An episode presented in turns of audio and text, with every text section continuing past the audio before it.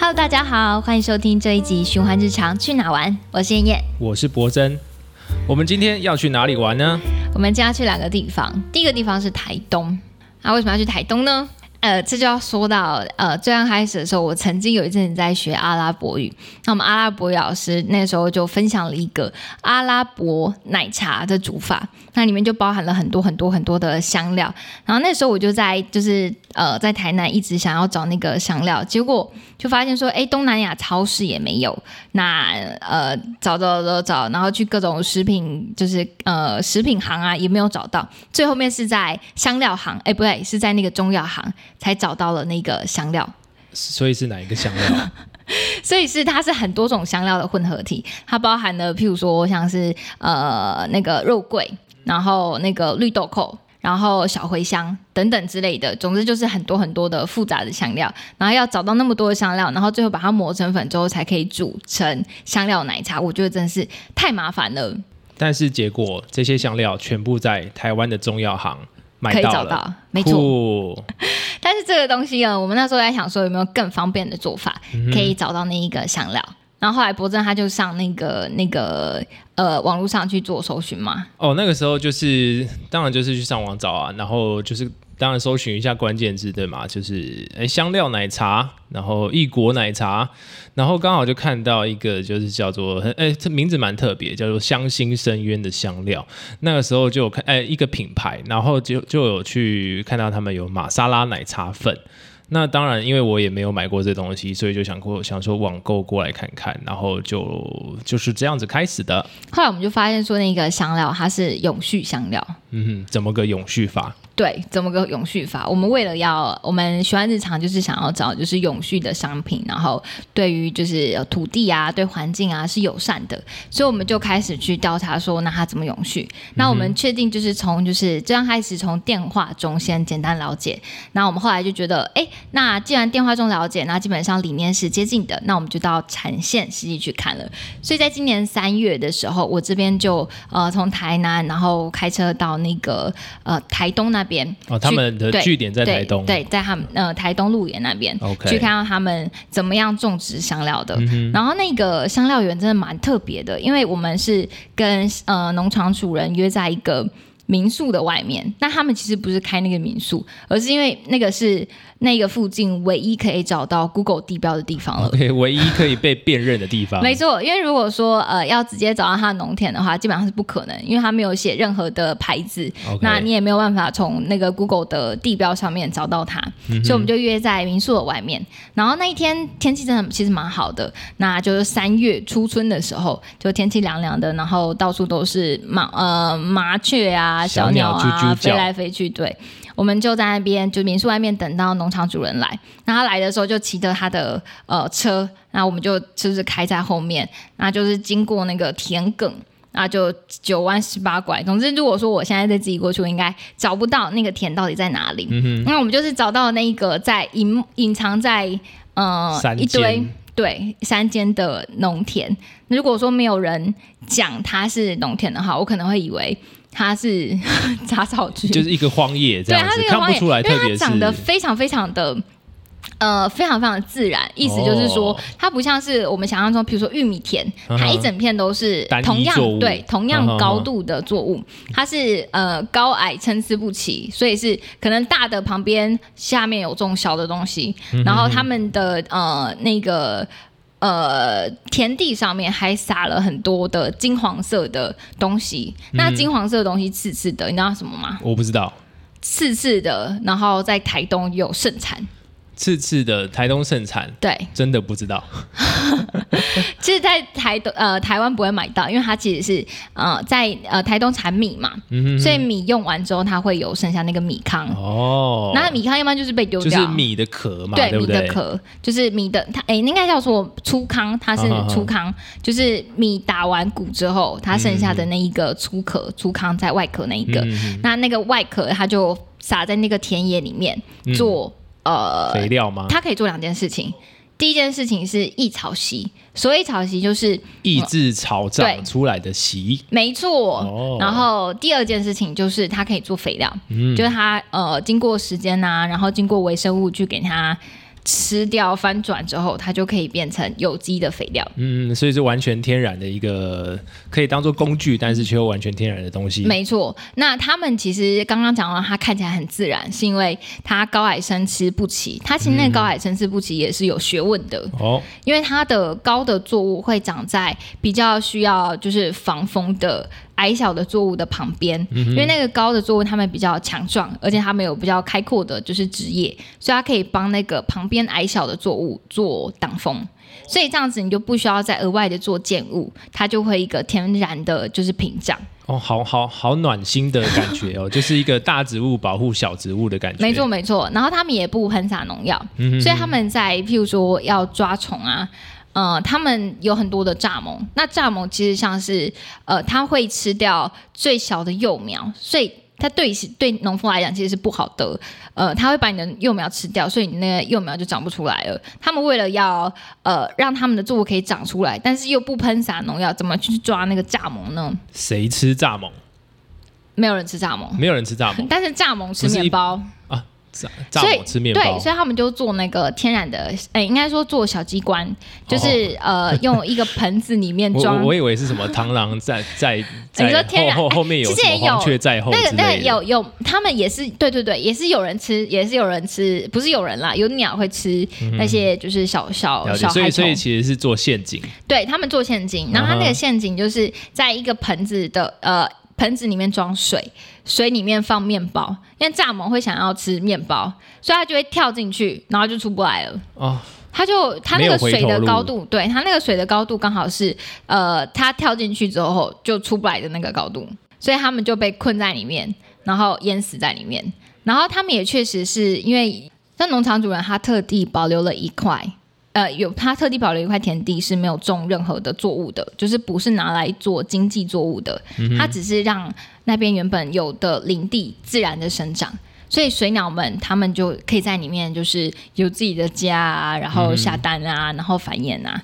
那靠近黄昏的时候，那个农场主人他就他为了想要让我知道说那边水鸟多多，就是鸟有多多，所以他就靠近那一区，然后。就是很大力的敲击了一下，然后真的是一瞬间很大的一个轰鸣，就很像是不知道飞机飞过的声音，所以就好多只鸟，可能我不知道有没有几百只，应该有有一百只吧，然后就同时间就是那个咯咯嘎飞，巴拉巴拉巴拉巴拉巴拉 飞飞的到处都是这样，然后就这样飞出来，所以那边的林地就是其实是，嗯，它不是只有。我为了耕种作物而保留的林地，它其实是一个很自然的生态圈。它那边不只是呃养养作物，它同时也养着小动物。就是听起来就是一个呃混作的形态嘛，然后但同时又又保留的自然生态，然后这个让。呃，每一个生物，不管是植物或是动物的特性，去互相牵制，这样对不对？没错，所以这样是永续农法，这就是有点像是自然农法或是永续农法。基本他们不能说呃自然农法，因为自然农法它的定义再更精确一点点，自然农法是可能连农药都不施肥。它是真的就是完全放任自然的让它去做生长，就完全没有人为的，对，完全没有人为农法。对，可是这一个我们把它定义成永续农法是，它是以一个跟环境共生的方式去让，譬如说让生态平衡，然后让它的作物也可以有更好的效益。但它并不是完全不作为，它的作为是一个倾向于无为而治，但不是完全不作为的一个。就是种植的方式。那这一个品牌呢，我们有选了他们的商品。我们最主要推荐的是玛莎拉奶茶粉。嗯，因为就是当初你要一你的起头嘛，你就是要找这个香料奶茶粉，对不对？没错。然后这个香料奶茶粉呢，嗯，我觉得它蛮特别的，是因为我。嗯，它是异国的风味。它其实，在台湾的街头，或是说我们去夜市，不太会喝到这样子的奶茶的味道。它是香料味，可是它不是单纯的只有肉桂的味道，它是充满香气的，但它也不会辣口。它是呃，在红茶跟奶茶之间再多了额外的一个，就是这样点缀的那样子的味道。那我煮给我自己的妈妈喝啊，她竟然。蛮喜欢的哦，所以就是呃，跨年凌晨，跨年凌晨都可以接受，我觉得啦是可以接受的。那我自己在煮的时候，其实我也不用加糖，嗯，它就是呃以无糖的方式热奶茶去煮。我我这边插播要怎么煮？要怎么煮？嗯，这边怎么煮？我这边的煮法是，我会先用，譬如说你要煮一杯是两百五十沫的奶茶的奶茶，嗯我就会用一百二十沫的热水，嗯，先煮。这么讲究？对，OK。因为我要就是多一点的牛奶，嗯哼，所以我就是会煮一半的水倒进去，水滚了之后，先加香料粉。先加香料粉，我会先加香料粉，然后接着再放进茶包。那我的茶包，呃，我会用两种方式，一种是用外面市售的那种一一袋一袋的立顿茶包，或者说呃什么有机红茶的茶袋，超市就一包两克的那种茶包。但是我会放两包，因为我喜欢茶味浓一点，所以会放两包。如果喜欢更浓的话，可以放三包。自行斟酌，对，自行斟酌。那我也会去茶行买那个红茶去放进去，那就大概是一。呃，一个大汤匙就是饭，呃，一个大汤匙大概五十块，再多一点点的大小的红茶的茶叶量丢进去。那煮到茶叶滚起来的时候，我就会加入一百三十梦的牛奶。这么准确？OK，大家可以自行斟酌啦。但如果这个时候会需要糖的话，可以在加牛奶的同时加进去那个糖分，然后稍微搅拌一下，在它再一次滚的时候就可以熄火。然后把它立出来，就完成了，就完成了。哦，酷，就完成了，而且。呃，刚刚听燕燕形容那个奶茶的风味，因为其实，在台湾你能够在市面上找到的所谓的异国奶茶，大概就只有港式的丝袜奶茶、泰式奶茶、泰式奶茶或印度奶茶，夜市会有印度拉茶，所以好像没有特别是有像你形容那样的味道。那所以要这样子，要怎么真正去体会到这个东西的味道呢？就是自己煮，就是自己买来煮，买来煮。而且它这个呃奶茶，其实我们实测过。不是只有加牛奶好喝，他家燕麦奶也超好喝。所以就是不管是纯素 vegan 的人都可以来做，来来泡这款饮料。没错，然后另外是我有另外一个呃朋友，他拿了这个玛莎拉奶茶粉，他非常具具有呃实验家的精神，所以他做的方式是，他那天就晚上就找了那个就是呃卤味，然后卤味有点凉掉了，所以他就拿去加热，同时加了一匙玛莎拉奶茶粉。哦，还要。什么神奇魔法香料？他说：“哦，超好吃的。”哦，但是可以理解，因为它就是一个综合香料嘛。不管你想要煮，不管是咸的啦、饮料，它就是一个可以提味的一个一个天然的东西。对，那其实这个玛莎拉奶茶粉，它是比较属于奶茶的配方，但是说它卤味是可以搭的。嗯嗯嗯嗯，那你自己会怎么煮？你说奶茶吗？对啊，奶茶跟我煮法是一样的吗？呃，如我原原则上就是锅煮奶茶的方式嘛，热滚水加茶叶加香料，然后加牛奶，就是这样。我的煮法可能没有讲究到，就是每一者水水奶比啊，或者是什么粉水比，我就是自己看颜色，然后看感觉，想加糖不加糖，我觉得就是 free 这样子。那你觉得它喝起来怎么样？那我觉得它的它的真的是一个很天然的感觉，就是呃很难形容，因为你你会发现它你的舌头不太会有一般的饮料喝完的那种干涩味、干涩或是刺刺的那种香精的感觉。对对对对，你会发现那个是非常。你的鼻腔就是充满了天然的气味的这样子的一个状态，嗯，然后又又又是非常强烈的，所以我会觉得，呃，它给我的感觉就是，呃，不愧是在台东这样的环境生长出来的香料，这样没错。而且因为它是永续香料，就是以永续的方法种植出来的香料粉，然后它也都已经就是出厂的时候是磨成粉末了，所以它其实是非常味道浓郁的。所以像是我在煮一杯。呃，奶茶我所需要的玛莎拉奶茶粉的量，真的就是薄薄的半个指甲，半个指甲差不多。我自己是半个指甲，但有的人喜欢香料重一点的，可能会到一个指甲，所以就是用量真的很省。对，没错没错。但不过，因为很多人会觉得那个玛莎拉奶茶粉好像是只要泡热水就可以，但其实不是，嗯，它是香料粉。它不呃是它最好是煮过，它才会香气出来。然后再来是它一定要加，它是要加红茶煮的，它不是只有奶茶粉，那它不是吉隆包啦，它不是无脑对，它不是无脑，不是说对，它就是不是吉隆包，方便吉隆包，它不是方便吉隆包，它是需要它是需要真正的红茶，再加真正的牛奶或是燕麦奶，没问题，没错，我自己很喜欢。那另外还有印度咖喱粉，我那也是煮了很多。呃，因为我自己会带便当，那所以我蛮常煮的一道料理就是咖喱。那有一阵子在玩咖喱，因为其实我觉得后来煮到后面会常常会遇到一个问题，就是到底要煮什么吃？因为会你常煮的东西总有一天会吃腻，所以你会开始想要找一些呃比较少见的口味。OK，那就非常非常有趣的，就是遇到了这个咖喱。粉之后呢，我就对咖喱的世界整个打开来了。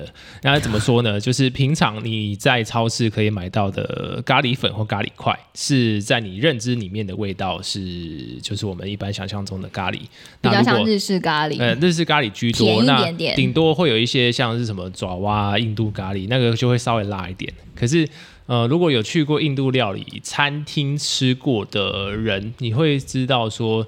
呃，印度真正的印度咖喱的香气非常非常非常浓郁，就是浓郁到你吃完了这个咖喱之后，你可能你接下来流出来的汗 也会有一点咖喱味。哎，这个不是不好的事情，因为这个事情有可能看人啦。OK OK，我我会我会觉得就是它这个这个气味是强烈到可以穿透我的我的全身的这样，所以我我就对这个香里的呃咖喱粉的呃印象非常深刻。然后我自己推荐的吃法就是。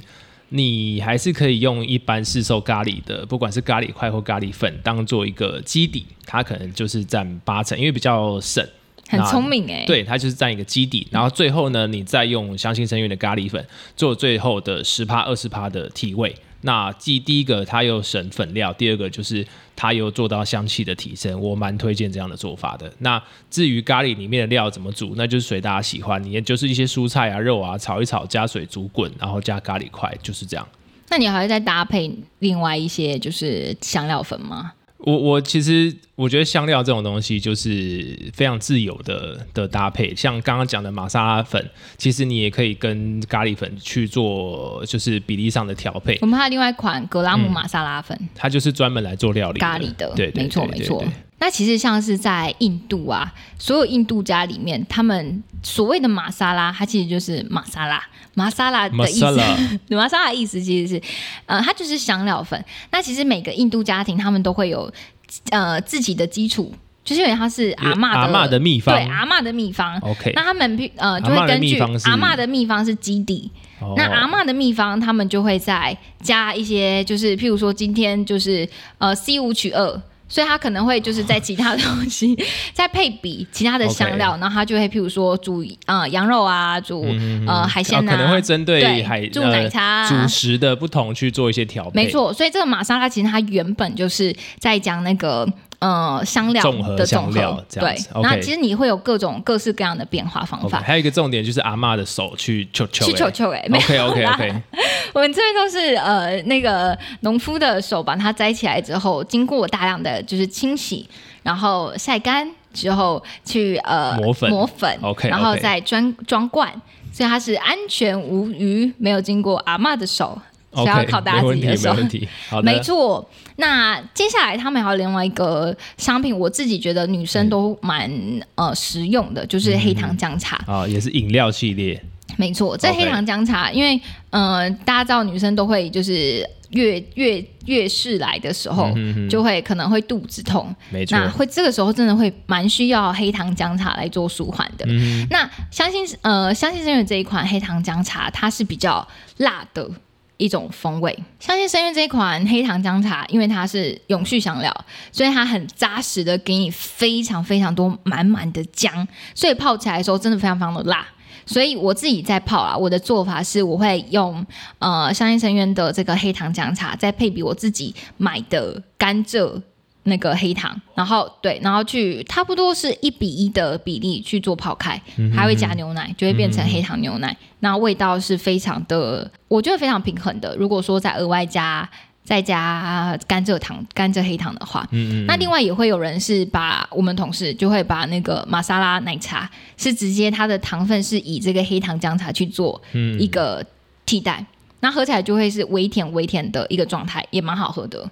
现在这样听起来，就是说，其实香料这个东西没有一种，没有一个规矩，就是其实完全就是照个人的喜好去去做搭配跟使用，这样。没错，没错。嗯，那还有另外一款，我们自己也蛮常喝的，就是姜黄拿铁。推荐姜黄拿铁，你怎么喝？因为为什么推荐？我怎么喝呢？我都是在晚上非常想吃东西的时候喝，因为姜黄拿铁它其实说是拿铁，但是那个奶的部分呢，其实就跟刚刚的玛莎奶茶一样，是要自己加的。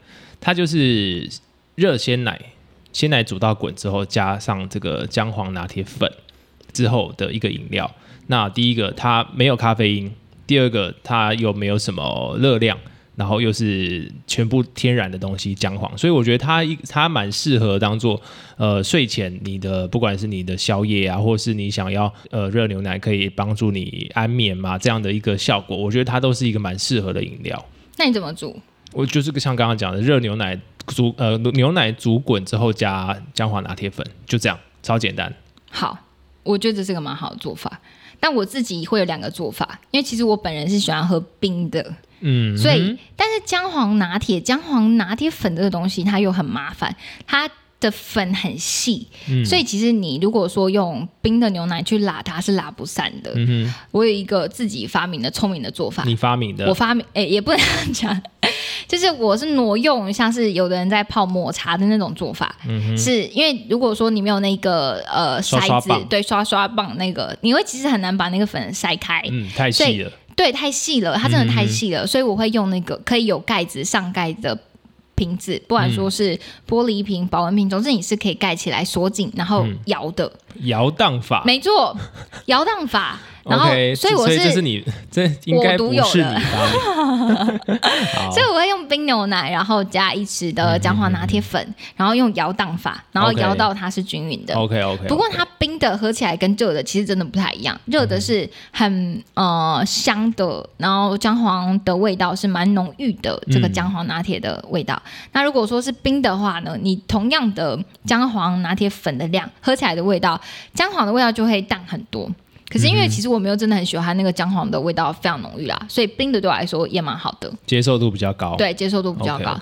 刚刚的摇荡法其实就是健身的人其实也蛮常会用的，就是对那个蛋白粉啊，对对对对对，就是摇蛋白粉，所以算是呃共共同研发的啦，共同共同发明的的一个饮料泡法。没错没错，大家都可以试着，反正就是冷热都可以用这样子。没错。那其实我们呃现场去看那个相信深渊，我们还要跟农场主人聊了很多。那其实我觉得自己蛮有觉得感动的是我。我们那个农场主人啊，主要种植者，其实他是一个加拿大的外国人，是十几岁的时候，好像十八岁还是二十岁的时候就来到台湾了。哦，然后他之所以开始做种植，然后第一季产业的这件事情，是因为他原本是住在南台湾那边、屏东那边，然后看到说，呃，当一很多人是呃吃了很多，譬如说呃加工食物，然后或者说泡面啊，就是因为泡面很方便嘛，然后生活里面又买东西。买加工食品是非常非常方便的，他就吃了太多的加工食品，结果导致身体不好。嗯，那他就觉得说，哎，是不是可以有其他的方式，一样可以让东西是好吃的，大家同时可以享受到吃的乐趣，那同时是可以健康的。嗯，所以他才开始做这个永续香料的这个种植。我觉得这个也越来越符合，就是接呃未来大家的饮食习惯，就是我们要去尽量去接近原形食物，但是我们又不希望它它不好吃，美味的程度降低。真的，对，那这个时候其实天然的香料就会是一个非常棒的一个东西。没错，而且它又是永续香料，它不是它不是以譬如说呃化学催熟的方式啊，它的味道是浓郁的，然后你可以感觉到这个食物它真的是吃起来啦，我自己身体的感觉。也是充满能量的，嗯嗯嗯，而且种植本身也是对环境友善，这样没错。我们还有很多其他的就是香香香料的商品，嗯那大家都可以上循环日常 ZWDP 的官网上面做购买。今天刚刚讲的只是他们出的产品其中几样而已。那而且香料还有所谓的季节性啊，或者是呃，反正就是每一批香料可能卖完就不一定会有下一批，所以大家真的可以把握，然后可以喜欢的话就上我们的官网上面去。做个选购，没错。那我们呃循环日常啊，选购的这些东西，我们还有希望是提供大家另外一个价值，是我们真的到产线去做探访，然后把我们在产线所看到的东西，然后所了解到的资讯，做个就是反复的验证，然后也分享给大家知道。然后自己也用过，对，赞，真的赞，喜欢，喜欢。那我们另外一个地方，我们去桃园。嗯，第二个地方，我们真的去桃园。桃园做什么？我们去桃园，我们首先我们带着一个哲学的问题去桃园。哈，哲学的问题，好的。那个哲学问题是：塑胶它真的不好吗？塑胶现在大家都要减塑、打塑，塑胶好可怕，塑胶为例，塑胶怎么了？塑胶真的不好吗？不知道。但是其实我们在汽车零组件啊，很多都是塑胶做的。嗯飞机它一整座都是塑胶做的。嗯晶圆厂的配件也都是塑胶做的多。嗯。为什么？就是因为塑胶的特性其实非常好用。嗯，它真的是呃便宜。嗯轻。嗯。然后有很多的应用性。嗯。它从就是很很软的到就是有一些弹性空间的，再到超硬的。然后很有呃很耐用的都有，嗯，然后相较起来，它真的是比金属轻太多了，所以这也是塑胶之所以难以取代的原因。嗯，就是以现代人的生活来说，塑胶几乎是呃充斥在生活的大大小小的各个地方。没错，那塑胶其实呃我们在台湾曾经是还蛮蛮应该说可能到现在塑胶产业都还是蛮。算塑塑胶加加工厂之类，射出厂这样的射出。我们在去桃园的时候，我们探访的这个厂商啊，它其实是在桃园的一个有点像山头的地方。我们实际到现场才发现说，哎，竟然原来在桃园那一区有一个聚落。几乎都是塑胶的射出厂。那我们其实之前在有很多的国外呃国外的客户，他们有需要就是塑胶的相关的制品的时候，就会来到台湾，然后去找寻说有什么样的地方可以做那一大批的订单。然后这个时候就会譬如说发落到那样子的一个聚落，然后大家就分着做。一起做那样子大的业务，那就是那个就是塑胶的聚落，整个聚落都在做塑胶品的加工，这样没错。那你去看那个塑胶厂的时候，你有什么样子的惊奇的嗯地方吗？我们先说我们去哪一间塑胶厂看好了。好啊。我们去上新塑胶，上新塑胶，没错。这其实主要为什么会会突然提到这个塑胶，就是，嗯，目前我们在网络上，其实我们呃也做了蛮多资料，就是我们查了很多的环所谓的环保商品，不管是环保杯啦、环保餐具，那发现大家都会有一个大致上的方向，就是尽量把塑胶这个材料避免掉，但是。呃，就突然发现到，哎，有一间厂商，它是针针对塑胶来出环保商品，所以我们才特别好奇说，哎，现在这个大家都就是减塑的时候啊，怎么会有一间厂商是特别主打塑胶来做环保这件事情？所以那那我们就是刚好找到这件上新塑胶，所以我们就很好奇，所以我们就当然是要去产线那边去了解一下。然后我们也深度的跟那个就是上清塑胶的呃创办人，哎，不是他不是创办人，他是嗯产品经理，OK 去做讨论。嗯嗯那其实我们也才进一步的了解到说，塑胶到底是不是真的不好？其实真的要分面向来看。嗯，如果说是 PVC 那种呃。真的是用一次，然后就烂掉，不能再回收使用的，它可能真的对环境是不好的，因为它可能就只能做烧掉。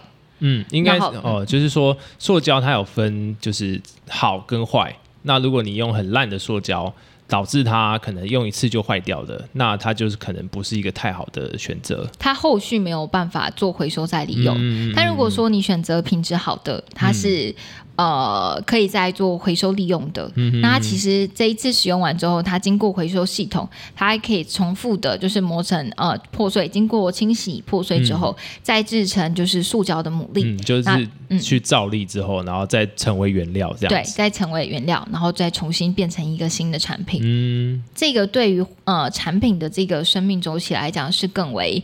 更久的啦，嗯，然后它也不会是说，呃，一次弄出来之后就没了，然后甚至要花更多的能量去处理它。了解，而且我我还有一个印象蛮深刻，就是像上新塑胶他们的产品，就是你塑胶的成分啊，应该说你的商品成分越单纯，它其实是越容易回收的。所以如果说是呃有些商品啊，它可能说呃主打。呃，环保可是可是，但是它有可能是，比如说，呃，六十趴的植物纤维加上四十趴的塑料，那它就有可能导致另外一个就是后续的回收困难，因为它是一个复合媒材。那如果说今天当整个商品它可能不管是一百趴都是塑胶。或者是说呃塑胶加玻纤，那它回收回来的那个呃在做的造粒，那它就是一个就是同样的材质再度成为原料，然后就可以进入下一轮的生命周期。所以我觉得这这这一个这一点也是后续大家呃呃在。选购环保商品可以去注意的一块，就是材质上面的是否单一性，以及它后续的回收的可能性，这样子。没错，相关的一些讨论啊，我们有一篇文章在呃雄安日常的官网上面，它是由我们的呃在地的选品人一九八二法式冰淇淋的创办人。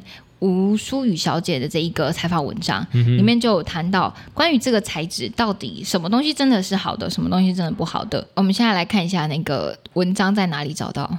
循环日常，大家可以打入循环日常 ZWDP，就可以看到循环日常的官网。循环日常 ZWDP 永续的生活提案。那我们其实这个官网里面有很多相关的文字的资讯，或是说 Podcast 的内容的介绍。嗯，那 Podcast 的内容介绍比较像是个导言。那如果说想要听深度的内容的话，就点进去 Podcast 就可以听到我们的专访的内容。那刚刚有讲到说，至于呃塑胶到底是不是真的不好，然后我们可以怎么样子在生活中做选择？我们可以看到我们循环生活专栏里面有一栏叫做“懂他们”。有一篇文章叫做《做出友善环境的冰淇淋，做一个务实的环保人》。那这篇文章当中，一九八二发式冰淇淋创办人吴淑仪小姐，她就跟我们分享了很多她在生活上面是如何去选择，然后并且透过这些选择做一个务实的环保人。因为他认为说，环保不是呃，譬如说我百分之一百禁塑，嗯，因为你基本上现在生活已经发展到这一个程度了，我们很难。真的完全的回到原始人那样的状态，不可能完全没有建设，不可能你呃去菜呃买东西的时候是完全没有包装，全部都用荷叶，不太可能，因为没那么多荷叶。那怎么样子在现在既有的生活当中，跟我们的环保或是说跟友善环境的行动做一个平衡，不会那么不方便，是可接受的不方便，并且是对环境友善的这些选择。嗯，淑雨小姐在文章当中跟我们分享了很多。没错，大家去看。大家去看好，那接下来我们这边上新塑胶这里啊，也有两个商品，我们觉得推推的，推推。第一个是轻巧餐具组，太轻巧，它超轻巧，它只有四十五克，四十五克是多重？不知道，就是很轻的感觉。哎，没错，它比一包暖暖包还要轻，而且这个轻啊，它不是说它只有一双筷子，它还包含了。呃，筷子、叉子跟汤匙，全套都给你，全套就可以。而且它其实你光是插在口袋也 OK。嗯，然后大家可能还轻到你会忘记你已经带了它。对，但是因为它之所以可以那么轻薄短小，是因为它在机关上面的设计是呃两节的。嗯嗯，所以就是要稍微组装一下的。对，稍微组装一下，就是你的头。跟你的把柄，就是譬如说你的汤匙端，就是呃勺子那一端，跟它的身体身体是做一个旋转，它们才可以变成一个变形的机器。就拿出来要稍微组装一下，但是收起来的话，它整个大小就会有点像是口红盒再大一点点。是什么？就是口红的大小哦，化妆包大小。呃，化妆包对，差不多化妆包比化妆包再小一点点啦。哦，因为嗯，可能我我觉得男生女生，可能我因为我对化妆包的概念不是很好，所以我不太知道化妆包的大小是怎么样。好，那如果对男生来说，它大概是什么样大小呢？我知道了，它大概是一只 iPhone 的一半。iPhone 的一半大小，宽度对，但是它的轻度比 iPhone 还要轻，就是四四四十几克，OK，对，四十五克，这样子可以理解吗？嗯，可以理解。好，而且它不是，它不用到 Plus 哦，它是一般的 iPhone 大小。OK，OK，OK，现在也没有 Plus 了，现在没有 Plus 吗？没错。好哦，那另外一个我们推推的是吸管，吸管超赞的。这个吸管怎么赞呢？因为它更小。它更小，那它这个吸管的呃方式是，它是伸缩小吸管，嗯，然后它是直接可以拆开变成三件组，嗯，所以你在清洗的时候，你是往倒倒着的方向把它推开，嗯，你就可以从它的末端一直清洗到它的最上端，所以不用担心说你会卡污垢。哦，就是说现在有些呃玻璃或是金属的吸管，它是里面常常会洗不到，但是这个吸管它可以拆成三节式，所以可以完全的洗干净。没错，而且因为它是塑胶吸管嘛，所以它的特性就是轻。嗯，它真的不像呃钢铁的吸管，或是说呃玻璃的吸管那么重，而且它也不怕摔，你怎么样摔它当然都没事啊。而且我觉得，呃，我印象比较深刻的是它的筷子，对，它的筷子其实是他们的它的夹食物的那个末端啊，是是有纹路的哦。这其实我觉得还蛮蛮是蛮细节的，就是一个筷子好不好用啊？其实你你去夹东西的时候，看那个东西会不会滑掉，你就会就会就会就就会让你就是那个体验就会好跟坏就就试着夹卤蛋或者夹花生，对对对，你会发现，哎，上新的他们的餐具其实在使用上是非常好用的。是可以加花生的，加绿豆，可以加绿豆，没错，没有问题。这个上新的轻巧山剧组，其实你也可以做配套措施，嗯，你可以加那个餐刀，嗯，那个餐刀呢非常坚硬，就比如说是去露营的呃露营组啊，都可以带着餐具组上山。切牛排，对，切牛排，而且其实这个餐具组，你如果说要做烹饪的话，其实是 OK 的，所以像是呃，它那个餐刀你可以切水果。然后，或是说一般的在当熟食的餐具使用，也都是 OK 的。嗯，而且重点就是它轻量化，所以对呃户外用品，以户外用品的定位来说，它是非常好的选择。没错，那今天呢，我们就分享了我们去的台东跟呃桃园的探访的一些小经验。呃，我们当中所谈到的一些商品啊，大家全部都可以上循环日常 ZWDP 的官网上面做购买。那我们官网上面的内容啊，基本上都是我们去探访过，然后或是说线上采访之后所得到的内容，然后想分享给大家知道。没错。那循环日常去哪玩 Podcast 已在各大 Podcast 平台上架喽，欢迎上 Apple Podcast、Google Podcast、Spotify、KKBox。等平台收听。如果有任何想听的内容或回馈，欢迎加入循环日常 ZWDP 的 IG 和我们分享。拜拜，拜拜。